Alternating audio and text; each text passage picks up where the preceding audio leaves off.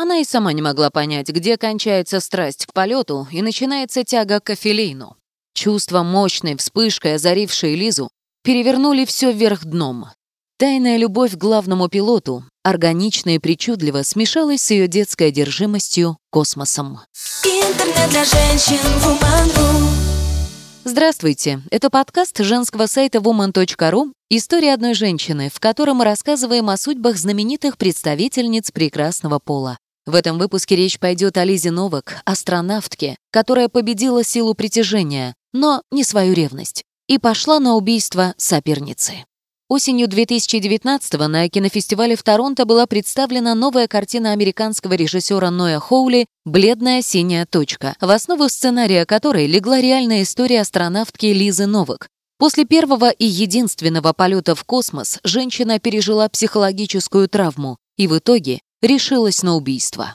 Если в поисковой строке ввести Лиза Новак, то перед вами тотчас появится улыбающаяся обаятельная космонавтка. Густые русые волосы, открытый взгляд и мягкая красота этой женщины кого-то здорово удивят и даже покажутся неуместными. Не так ведь должен выглядеть капитан ВВС, проводящий полжизни в открытом космосе. Отчасти вы, наверное, правы, но век победившего почти феминизма американки сами управляют своей судьбой, да так лихо, что порой теряют равновесие в самых банальных ситуациях. Покорившая космос отличница Лиза Новак, урожденная Капуто, как раз такая.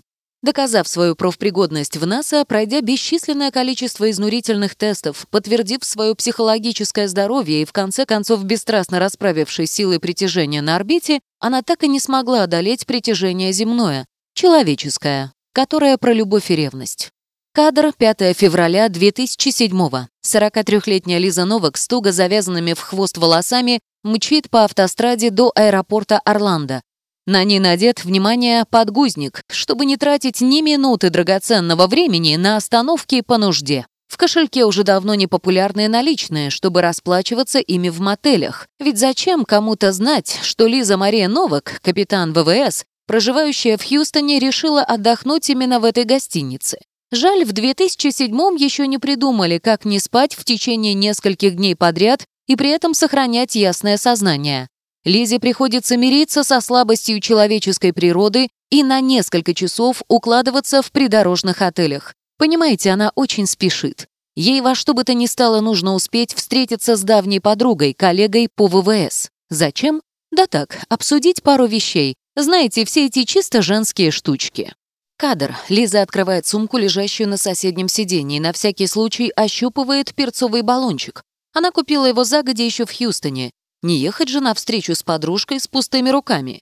Там же, в родном городе, она впервые угнала автомобиль. Добираться автобусами было слишком долго и проблематично. Остановки, пересадки, да еще все эти люди, попутчики, которые непременно сбили бы ее с нужного настроя. А настрой для встречи с давней приятельницей – дело первой необходимости. Кадр. Лиза Новак улыбается, глядя в лобовое стекло. Крепче сжимает руль и давит на педаль газа. Вдали виднеется аэропорт Орландо, по подсчетам конечная цель ее маршрута. Там ее будет ждать любимая подруга Колин Шипман, которую, как надеется Лиза, она больше никогда не увидит. В 6 лет Лиза впервые увидела открытый космос. По всем телевизорам Америки в тот день, 20 июля 1969 года, транслировали первую высадку человека на Луне, Завороженная девочка не могла поверить своим глазам. Бледный крошечный спутник, который она каждую ночь видела в окне своей спальни, оказался таким гигантским. Вот Аполлон сближается с поверхностью Луны. Вот неуклюже выходят первые люди. Славься, Америка! С тех пор Лиза точно знала, что просто обязана своими собственными глазами увидеть этот дивный новый мир. В детстве все мальчики хотели быть астронавтами, а девочки — балеринами, но только не в случае с мисс Капуто. Вид далекой луны на экране крошечного телевизора в гостиной настолько ее поразили, что она начала строить план, как же стать космонавткой. Куклы были заброшены, посиделки с подругами тоже. Старательная Лиза превратилась в упорную, непрошибаемую отличницу, которая хладнокровно и четко шла к своей цели. Даже нелюбимые предметы она учила с удвоенным рвением. Чем сложнее оказывался материал, тем скрупулезнее Лиза его изучала. Безупречные результаты выпускных экзаменов в Вудварде позволили ей поступить в Морскую академию США.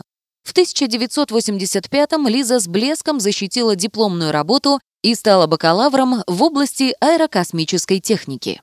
Однако прекращать учебу она и не думала. Теория теорий оманил Лизу именно космос. Не теряя времени, девушка поступила в магистратуру по своей специальности. В Калифорнии она часами проводила над облаками, осваивая управление самолетами. Да, это, конечно, не совсем высадка на Луну, но тоже круто. К концу обучения в портфолио Лизы Марии Капуто появилась графа со списком изученных летательных аппаратов 30 штук и количество часов полета — 1300.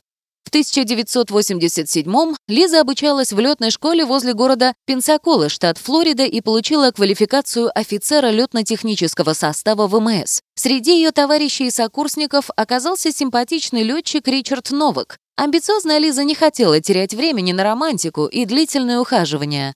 Замуж за Ричарда она вышла менее чем через год после знакомства. Кадр. Ноябрьское утро 1995 -го. 32-летняя Лиза сидит в одной из аудиторий космического центра имени Джонстона в Хьюстоне и молча оглядывает людей вокруг. Все они ее конкуренты, которые полгода назад отправили свои резюме в НАСА, чтобы стать астронавтами. Вот два брата-близнеца о чем-то переговариваются друг с другом, как герои сюрреалистического фильма. «Неужели они оба мечтают улететь в космос? Не повезло их родителям», — усмехается Лиза. Вот высокий потянутый мужчина. Салерс, его фамилия Салерс. Разминает затекшую шею. А вот темнокожая улыбчивая девушка что-то пишет в своем блокноте. Тоже мне писательница. Лиза молча наблюдает за небольшой группой, которая сегодня должна будет пройти очередное собеседование. Из 2432 претендентов первого этапа специалисты НАСА отобрали всего 123 человека. Одна из них теперь Элиза Мария Новак, и она должна доказать свое физическое и психическое здоровье. Тесты, тесты, тесты. Темнокожая девушка по имени Стефани Уилсон подбадривающе улыбается. Именно она спустя 11 лет будет сопровождать Лизу во время полета Discovery по программе Space Shuttle. Но пока до этого еще далеко. Пока Лиза потирает обручальное кольцо и внезапно ощущает легкий укол сомнения. А справится ли она? Чем она лучше всех этих безупречных, выносливых и, безусловно, очень образованных специалистов своего дела. Улыбаются, болтают, как ни в чем не бывало, разминают перетруженные мышцы. Ведут себя так, словно это не главное событие в их жизни. Кадр. И малышке Капуто снова 6 лет. Лиза все вспоминает. И как рассказывала перед сном своей маме, что мечтает покорить космос, и как отмахивалась от дразнилок в школе, девчонки астронавтами не бывает, и как все эти годы верила и упорно шла к своей цели, чтобы чтобы что? Раскиснуть в решительный момент, когда тебе вот-вот дадут шанс покорить земную орбиту? Лиза Мария Новак, 32 лет от роду из города Хьюстон, наконец расправляет плечи. Разумеется, ее взяли. О другом исходе речи и быть не могло. Высокий профессионализм, а также идеальные физические показатели подтвердили блестящие результаты тестов. Среди двух с половиной тысяч кандидатов в итоге оказалось лишь 44 финалиста, которых НАСА отобрал с дотошной, почти фанатичной строгостью. 10 пилотов, 25 специалистов полета из США, а также 9 астронавтов из разных стран. Именно в таком составе группа начала тренировки в середине августа 1996 года. После суровой подготовки в Академии Лиза прекрасно осознавала, что ни о каком скором полете на Луну мечтать не придется. Несмотря на уникальность профессии, летчики порой ждут своего часа очень долго. Специалистов много, а техники не так, чтобы очень, как и финансирование. Его почему-то особенно не хватает. Поэтому приходится выживать в условиях жесткой конкуренции и порой несколько лет находиться в режиме пассивной готовности. Свистнут? Выйду в открытый космос хоть через пять минут. Не свистнут? Продолжаю сидеть на скамейке запасных. Свистки в карьере астронавта встречаются не так уж часто, поэтому остается день за днем упорно тренироваться, чтобы в один прекрасный момент исполнить свою мечту. Лизе повезло. Ее супруг Ричард тоже устроился в НАСА, и они оба были полны тайных надежд. Правда, если жена мечтала о покорении земной орбиты, то муж хотел как можно скорее усадить любимую женщину дома, хранить семейный очаг, готовить супы и нянчить наследников. Лиза раз за разом отмахивалась, все таки рано думать о рождении детей, ведь она еще не построила карьеру. Да и ей к тому же нужно держать себя в отличной форме. Вот-вот прозвучит свисток, и ей предложат отправиться на красивом сияющем шаттле в темную неизвестность. Годы шли, а команда к посадке так и не звучала. Лиза незаметно подходила к рубежу 40 лет, и чем старше становилась она, тем выше становились требования НАСА. Теперь прохождение очередных нормативов Новак принимала почти болезненно. Она перевелась в отдел планирования космических полетов, частенько проводила рабочие дни за разгадыванием кроссвордов и даже устроила на заднем дворе своего дома небольшой огород. Работа приносила все меньше радости, а об исполнении своей детской мечты, судя по всему, настала пора забыть. В итоге разочаровавшаяся в жизни недоастронавтка сдалась на уговоры мужа. У Ричарда и Лизы родился сын. В скором времени Новак забеременела в очередной раз, теперь уже двойней. Эту новость она приняла без особого энтузиазма. Узнав о том, что внутри нее растут девочки-близняшки, Лиза невольно вспомнила, как в далеком ноябре 1995 обратила внимание на парочку кандидатов, похожих друг на друга, как две капли воды. Близнецов Келли тогда отобрали, и теперь они каждый день видятся в коридорах космического центра имени Джонстона. «Забавно будет, если мои дочери захотят пойти по стопам своей мамы», — подумала Лиза. Но этого, разумеется, не случилось. Свисток все же прозвучал. В декабре 2002-го 39-летняя Лиза Мария Новак впервые за долгое время почувствовала вкус жизни. Очередное и такое бесполезное заседание отдела НАСА нарушило монотонный день многодетной мамы. Книга в мягкой обложке, очередной роман, который Лиза от нечего делать проглатывала со скоростью звука, так и осталась в тот день лежать на столе. Выяснилось, что миссис Новак назначается в экипаж шаттла СТС-118. Полет будет в ноябре следующего года, так что у Лизы оставалось не так много времени на подготовку. Нужно было заново разработать все мышцы, сдать нормативы и показать блестящие результаты в психологических тестах. Окрыленная Лиза была уверена, ей все нипочем. Огород был заброшен. Очередной кроссворд пришлось доразгадывать мужу, не пропадать же ему в конце-то концов. Кроссворду, не мужу. А дети?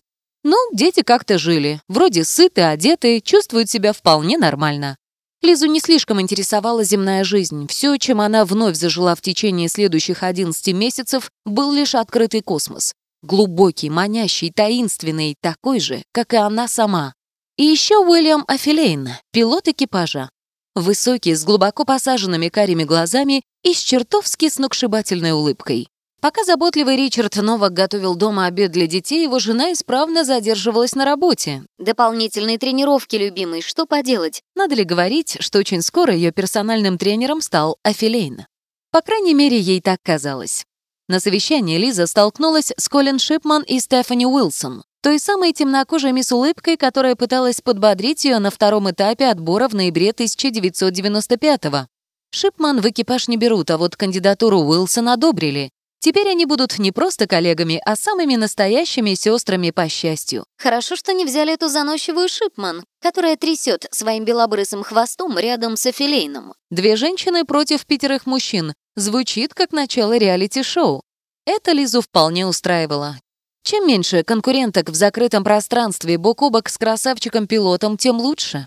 Без накладок, разумеется, не обошлось. В феврале 2003-го, спустя месяц после объявления о полете Discovery, потерпел крушение шаттл «Колумбия». Ученым требовалось время, чтобы проанализировать ситуацию и, если нужно, внести изменения в конструкцию летательных аппаратов. Из-за этого полет Лизы был перенесен на неопределенное время. Возродившуюся надежду, как и любовный пыл, она не теряла. В ней вновь появилась та детская уверенность, что рано или поздно она обязательно встретится с космосом, и тогда что-то произойдет, все изменится. Почти одержимая полетом Новак сутками пропадала в тренажерном зале, готовясь в любой момент взойти на судно. Она и сама не могла понять, где кончается страсть к полету и начинается тяга к кофелейну. Чувства, мощной вспышкой озарившие Лизу, перевернули все вверх дном.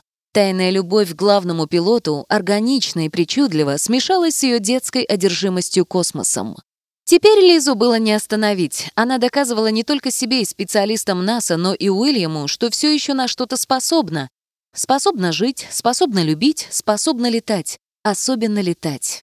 Надежды Лизы оправдались. Уже в ноябре 2004-го она была зачислена в экипаж Discovery STS-121, который стартовал 4 июля 2006 года и провел на орбите 12 дней. Кажется, не так много, да? Однако эта дюжина бесконечных, длинных, насыщенных и просто странных дней преобразила Лизу.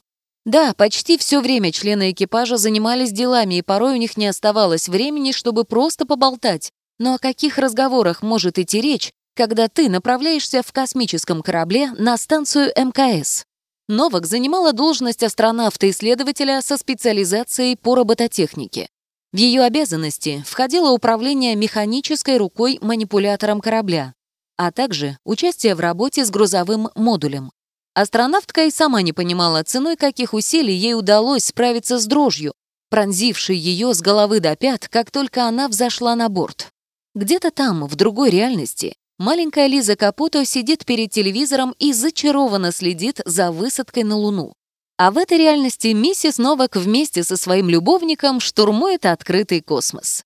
После этого судьбоносного полета Лиза получила звание капитана ВМС, перед ней открывались большие перспективы, а работа в НАСА обещала быть продуктивной и интересной.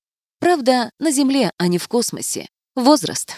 Ричард вместе с детьми радостно приветствовали вернувшуюся Лизу. Для всей семьи прошедший год был крайне напряженным. Новак почти не виделась с сыном и близняшками. А теперь, наконец, все должно войти в свою колею. Однако Лизу в тот момент интересовало нечто совершенно другое. По возвращении она мечтала развестись со скучным земным супругом и выйти замуж за пилота своего сердца Уильяма Афилейна. Полет — это всего лишь прелюдия, начало новой жизни, о которой она так мечтала в детстве. Ей никогда не верилось, что хоть один человек во всем мире сможет разделить ее страсть к космосу. Но он нашелся. Живой, умопомрачительно красивый, ловко управляющий огромным шаттлом. Но Афилейн сначала со смехом, а затем весьма серьезно отклонил все попытки Лизы сблизиться. Неужели он забыл тот восторг, что они на пару испытали в открытом космосе, да что же случилось? Лиза Мария Новак никогда не отличалась скудоумием и сразу заметила, что Афилейн стал слишком много времени проводить с этой выскочкой Колин Шипман, солнцем всего отдела. Всегда улыбчивая, задорно собранными в высокий хвост волосами, эта капитан ВВС то и дело посещала занятия, на которых присутствовал Афилейн. Вероятно, теперь у них все серьезно. Или нет? Тренировки снова были заброшены. Что толку вкалывать, если снова посетить орбиту вряд ли получится из-за возраста, слабости и бессилия? Каждый поход в зал напоминал Афилейна. Лиза тревожно оборачивалась на его смех в коридорах центра, и к нему, то ли в ее воображении, то ли на самом деле, неизменно примешивались смешки Шипман. Теперь астронавтка исправно возвращалась после работы домой, однако радости ей это не приносило. Муж стал раздражать ее излишней заботой и совершенно неуместной нежностью. Дети донимать просьбами и желанием общаться. Они все ничего не понимали, они земные, не способные поднять глаза к небу. Понять Лизу мог бы только Уильям, но он променял ее на Колин, которую даже в члены экипажа не берут. В течение полугода Новак пыталась прояснить ситуацию, но ответов на свои вопросы так и не находила. В НАСА никто и не думал приглашать ее в очередной полет, а Филейн замкнулся и начал сторониться своей странной коллеги. А может, я придумала весь этот роман? Такой же невозможно. Или все-таки... Все чаще стало звучать в голове Лизы, а семья все больше допекала ее своим вниманием. Казалось бы, мечта всей жизни исполнилась. Лиза побыла в открытом космосе, увидела Землю, эту бледную синюю точку. Однако с того момента вся жизнь начала стремительно разрушаться. Огород за домом уже давно зарос. Муж и дети стали якорем, который мешает достичь своей цели, а любимый мужчина оказался предателем. Как бы Лизе хотелось сесть в шаттл и улететь. От этой земли, от этих проблем, от несбывшихся ожиданий и, в конечном счете, пустой жизни. Вновь вернуться к романам в мягкой обложке? Вновь решать кроссворды, сидя на диване вместе с Ричардом? Нет. Нужно было что-то сделать. Причем срочно. Кадр. Лиза смотрит на часы, несясь по автостраде Орландо на угнанном автомобиле. Ровно месяц назад, в начале 2007-го, она с легким, насколько это вообще возможно в данной ситуации, сердцем развелась с мужем. Не сильно печалясь, Лиза передала ему полное право опеки над детьми. Теперь она свободная, 43-летняя женщина, летящая на всех парах к своей любви. Вернее, к любви своей любви. К этой Колин Шипман, закадычной подруге, с которой давно пора было разобраться. 900 миль позади. Лиза практически без отдыха проехала от Хьюстона до Орландо, и при этом ее никто не остановил. ни полиция, ни экс-супруг, ни эти умники из НАСА. Новак еще раз проверяет сумку. Помимо перцового баллончика, она взяла с собой пневматический пистолет, стальной нож с лезвием в 10 сантиметров, кусок шланга, две пары резиновых перчаток, а также парик и плащ для маскировки. Лучше заранее подготовиться к любому исходу. Вдруг это Шипман вздумает сопротивляться. Чуть позже, уже после ареста, Новак объяснит, что хотела всего лишь переговорить со своей давней подругой. О чем? Об ее отношениях с Афилейном. Ну, знаете, между нами, девочками. Лиза Новак с переполненным подгузником и нахлобученным кое-как черным париком выходит в аэропорту Орландо. На стоянке автомобилей замечает Колин Шипман. Та сидит в своей машине, красивая, изящная, деловая. Уж ей-то неведомо разочарование. Уж она-то знает это мисс Солнце, как греться в лучах любви Уильяма. Моего Уильяма. Лиза подходит к автомобилю и стучит в окно. Вероятно, Колин сразу заподозрила неладное. Еще бы на стоянке аэропорта неизвестная женщина в помятом парике и солнцезащитных очках, а на дворе февраль, без каких-либо объяснений просит пустить ее в машину. На каком основании? Разумеется, Шипман отказывает. Разумеется, Новак пускает в ход перцовый баллончик, но крайне неудачно. Капитан ВВС США мгновенно давит на газ и мчит в ближайший полицейский участок. Дальше все произошло очень быстро. Стремительный арест, суд и обвинительный приговор. «Я всего лишь хотела с ней поговорить. Я и не думала причинять мисс Шипман какой-либо вред», скажет в здании суда Лиза Новак. 6 февраля 2007 года обвиняемая была выпущена из-под стражи после уплаты залога в размере 25 тысяч долларов. В том же году Колин Шипман покидает НАСА из-за психологических проблем, а Уильям Афилейн вынужден оставить службу из-за причин личного характера. Чуть позже они поженятся. Сейчас Лизе Новак 56, и она одинока. Они говорят с жалостью, с интересом, с восхищением и даже с презрением. Про нее готовы снимать фильмы и писать книги. Сама Лиза не готова ни к чему. Единственное, о чем она по-прежнему мечтает, Хотя бы раз отправиться на орбиту, лишь одним глазком посмотреть на черную бездну, в которой парит бледная синяя точка Земля. Читайте больше интересных материалов на сайте woman.ru. Интернет для женщин woman.ru